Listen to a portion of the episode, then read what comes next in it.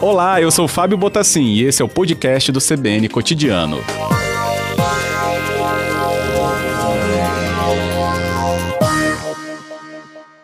Boa tarde, diretor. Bem-vindo. Boa tarde, Fábio. Prazer estar aqui com vocês. Eu agradeço.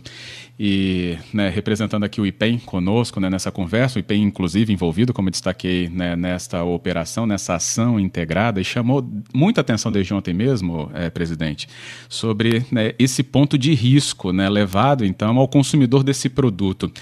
Qual avaliação vocês fizeram a partir né, dos laudos levantados sobre esses fios elétricos? Então, Fábio, nós recebemos aqui um pedido da Delegacia do Consumidor é, para que a gente pudesse fazer uma análise dos cabos flexíveis, né?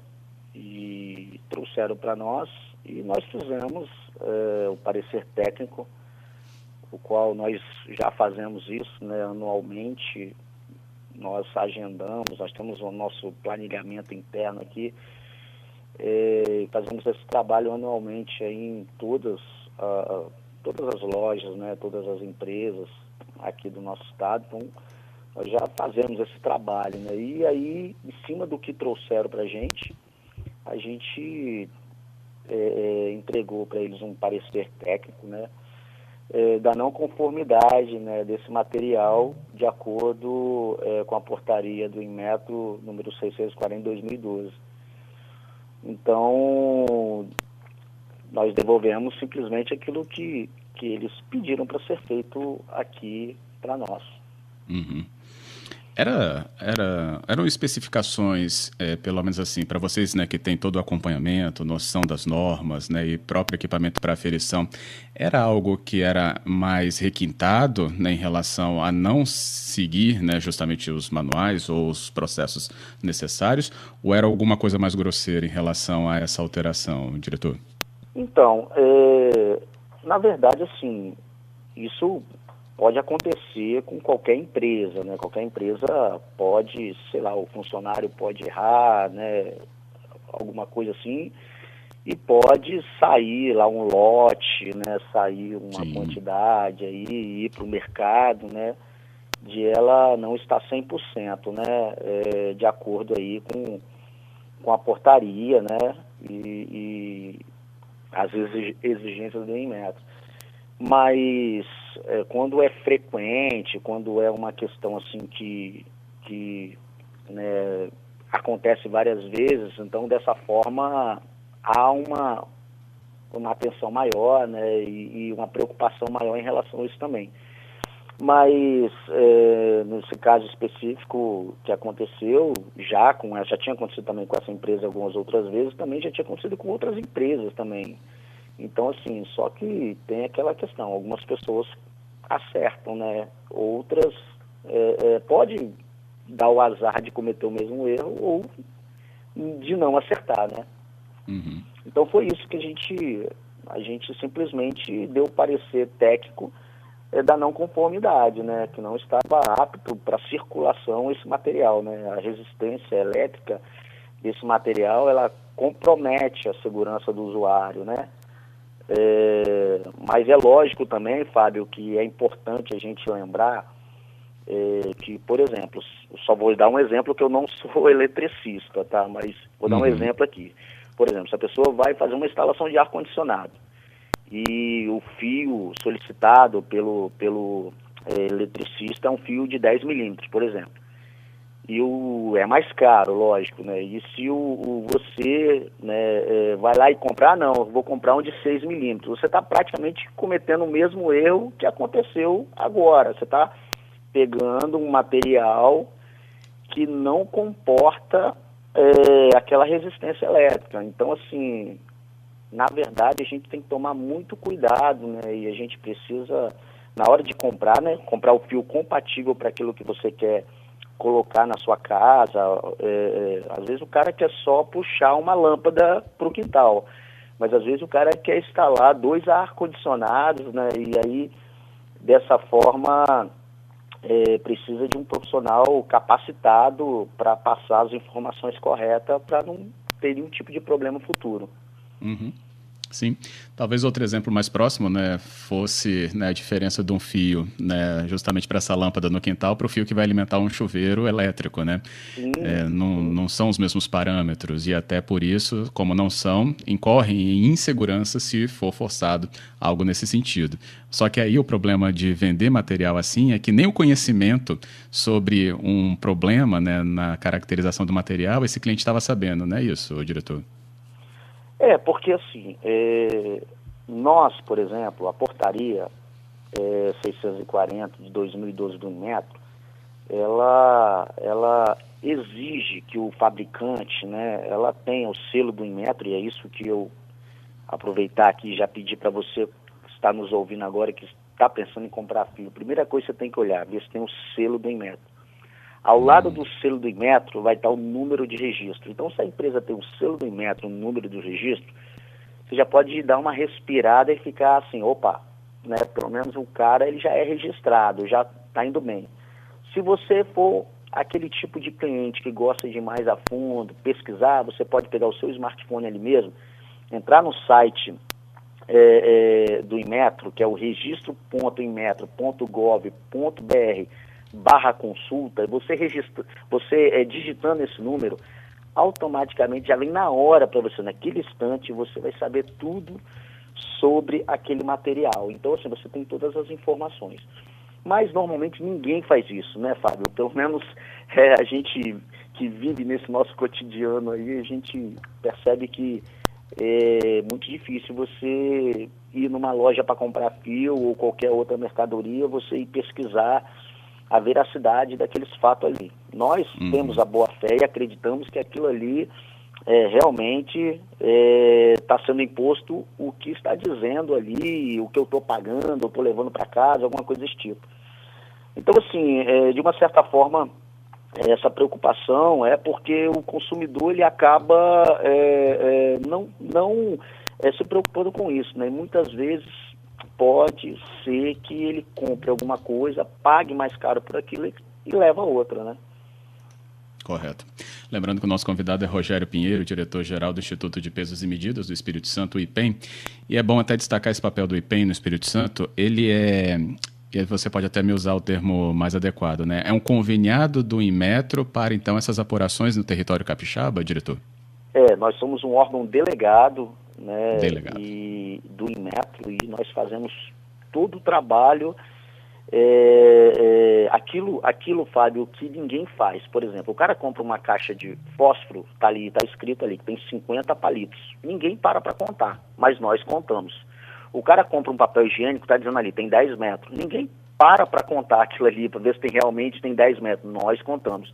O cara compra um, um, um saco de, de 2 quilos de arroz, vamos dizer assim. Ninguém olha, coloca numa balança, mas nós olhamos. Então, nosso trabalho, nós trabalhamos calado, né? Você quase não vê aí, mas nós é, pegamos firme nisso aí. Balanças, é, é, radares, posto de gasolina. Você pagou 100 reais para ter X litros de combustível dentro ali, no, no, seu carro ali. Você pagou por aquilo ali, mas será que você está pagando 100? Você está levando realmente aquele 100 para você usufruir?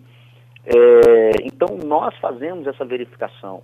Então, nós buscamos aí é, é, e temos uma, uma, uma credibilidade no, no, cenário nacional assim enorme pelo realmente o trabalho técnico que é feito. Né? E aproveitar aqui, já, já que a gente tem poucas oportunidades como essa, Fábio, de parabenizar né, aos nossos fiscais, a todos os nossos uhum. servidores que, que realmente têm uma, é, é, uma qualificação assim é, de primeira, tá? E isso faz com que a nossa, o nosso trabalho assim tenha resultado de forma que vá ao, até a mesa do consumidor, né, produtos com qualidade.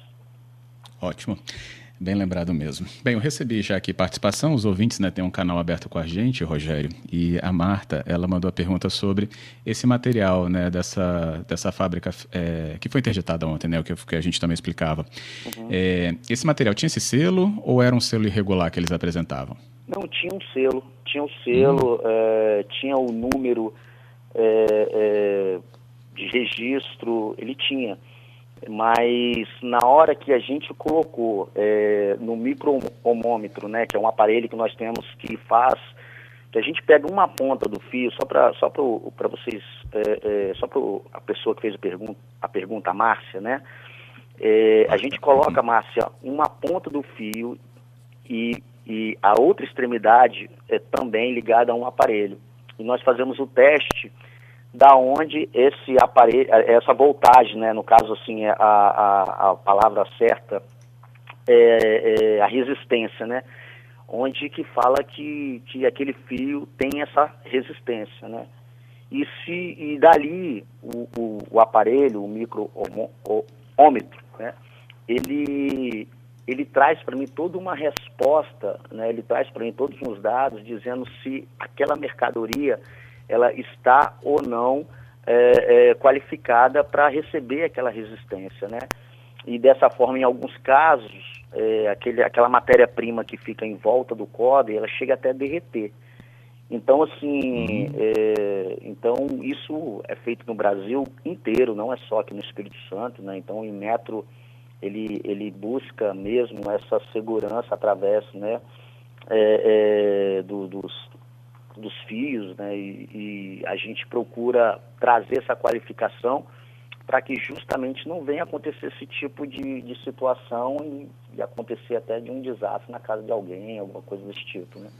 Então, Sim. por isso que a gente faz o teste da melhor forma possível e uma resistência, ela é bem, né, a gente procura é, forçar bem aí na questão da qualidade desses testes. É, mesmo ele tendo aí uh, uh, a, a, o número do registro né, e tendo o selo do IMET, mas infelizmente nessa quantidade que foi trazida até nós uh, foi reprovado. Ótimo.